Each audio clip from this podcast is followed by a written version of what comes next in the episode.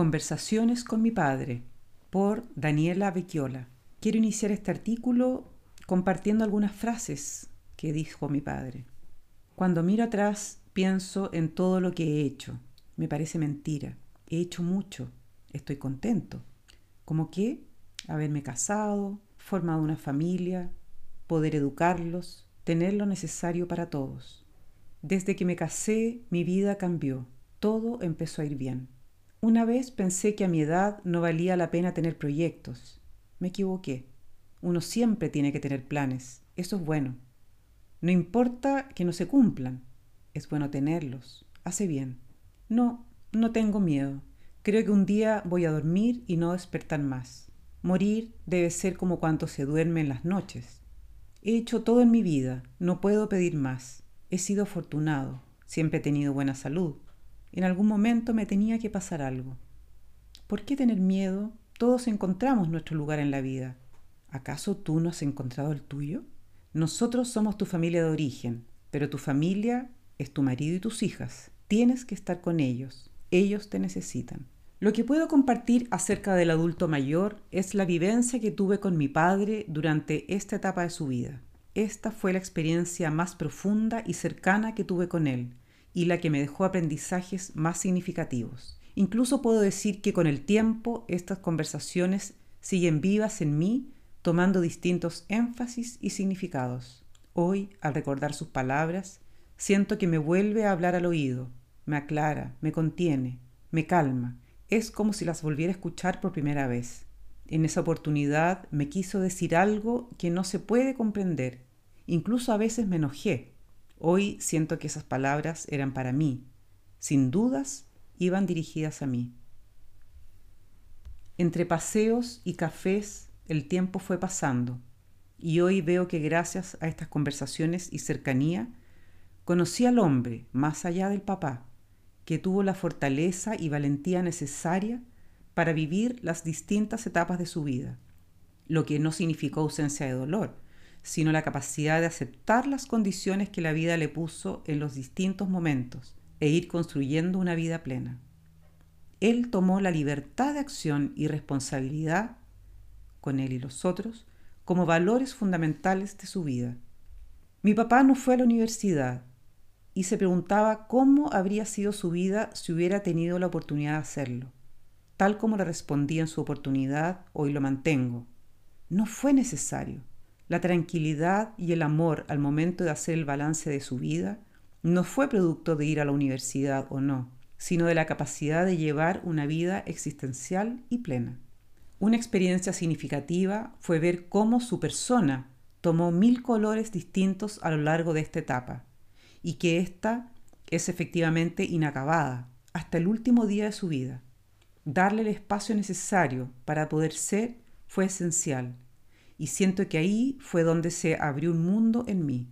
Entramos poco a poco en un diálogo durante la relación que mantuvimos, donde tanto su persona como la mía se desplegaron constantemente. Por mi parte comprendí que si quería estar con él, era yo quien tenía que cambiar mi ritmo, desde caminar más lento hasta darle el tiempo que él necesitaba en la conversación. Tuve que dejar a un lado mis aprensiones y prejuicios para nunca dejar de verlo como persona. Y eso fue creerle, considerarlo y tomar en serio lo que me decía. Muchas veces comenzaba con una idea vaga, que cuando lo ayudaba a desarrollarla y entrábamos en la conversación, su sentir aparecía de manera más clara y fuerte, y yo podía verlo, comprenderlo. El tiempo. Sin duda el tiempo tomó para mí un significado distinto del que tenía hasta entonces. Comprendí en profundidad que la relación que tendría con él dependería del tiempo que yo estaba dispuesta a dar. Aprendí a darme el tiempo necesario y a compasar mi paso al suyo.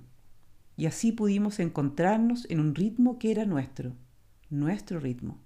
Al inicio me era difícil y algo incómodo por la costumbre de andar con una lista de actividades diarias sin discriminar demasiado. Actividades que, comillas, tenía que hacer, sin saber mucho cómo, solo dejándome llevar por el querer estar con él, la lista se acortó a lo esencial y llegué a disfrutar cada minuto.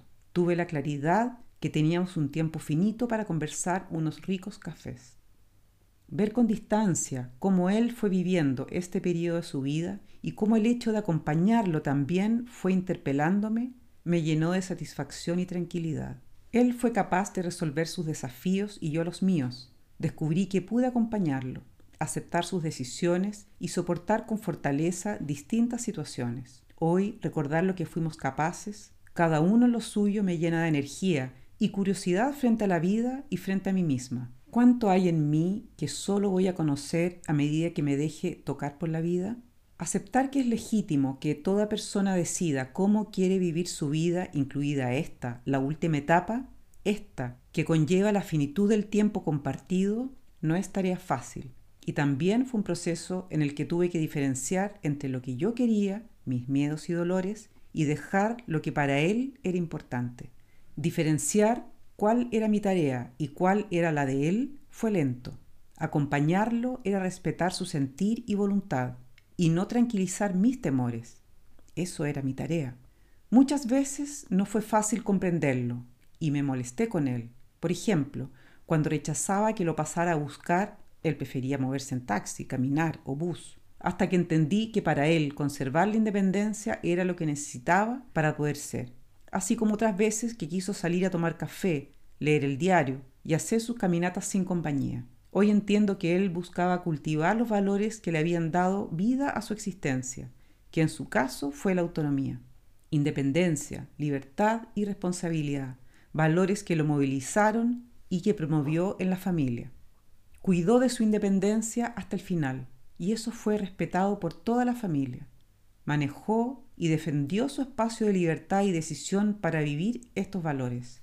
Solo el último tiempo se hizo amigo del bastón, cuando vio en él un aliado para mantener su autonomía. Muchas veces tuve que tener valentía para abrir conversaciones difíciles y dolorosas para mí sobre sus enfermedades, miedos, muerte, inseguridades, etc. Y con temor a incomodarlo o de ser inoportuna. Sin embargo, tuve la sensación que le hacía bien poder hablar. Nos hizo bien a ambos. Nuevamente requirió de mi parte apertura, aceptación y respeto para recibir sus respuestas y decisiones sobre cómo él quería vivir esta etapa, cómo sobrellevar sus enfermedades, sus limitaciones, así como también qué habilidades desplegar y cuáles ya no más. Cultivar relación y cercanía con mi padre en su etapa de adulto mayor fue para mí un desafío que decidí tomar. Como he dicho, requirió disponer de tiempo para ello. Requirió comprender que era yo quien tenía que aprender a caminar distinto y disponerme a tomar su ritmo.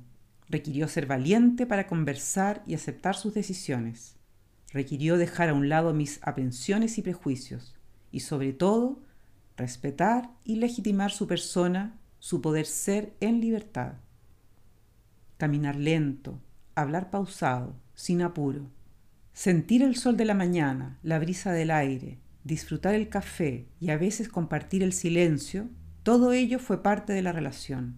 Todo esto fue teniendo para mí un placer delicioso, sabiendo que teníamos un tiempo determinado. Doy gracias, porque tal como dije, compartir esta etapa ha sido la experiencia más profunda y significativa que tuve con él y que me permitió conocer lugares inexplorados en mí. Esta vivencia es lo que hoy me permite recordarlo con alegría y con una profunda paz. Con él descubrí una fortaleza en mí que no conocía. Aprendí a apreciar en profundidad el valor del tiempo. Aprendí que el amor implica aceptar la libertad de decisión del otro, aun cuando ello nos pueda causar dolor, y que ese dolor se transforma en alegría y paz con la distancia.